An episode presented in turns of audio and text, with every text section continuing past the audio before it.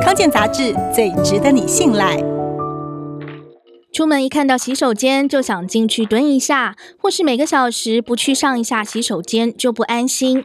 这些爱跑厕所的习惯，其实不是年纪大的关系，而是因为你养成预防性排尿的习惯，导致小解次数增多。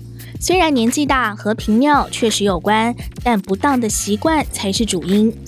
膀胱储尿量达到七成满左右再去解放也都不迟。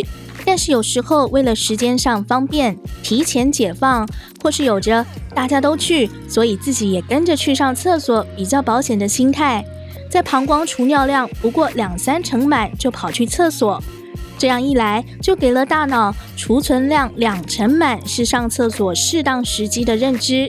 时间久了之后，膀胱的储尿能力就变差，一天到晚发送要去上厕所的讯号。那么，到底一天该排几次尿呢？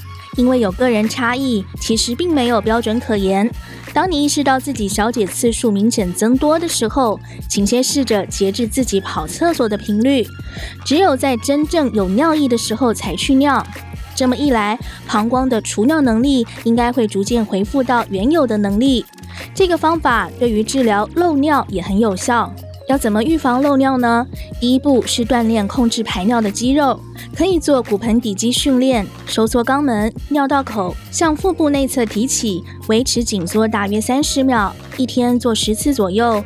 再者，做排尿记录，内容包括什么时间摄取多少水分，什么时候排尿，会在什么状况下漏尿。连续记录三到四天，就可以找出在什么样的状况下容易漏尿。接受泌尿科诊疗的时候，拿给医生参考，可以协助正确的判断。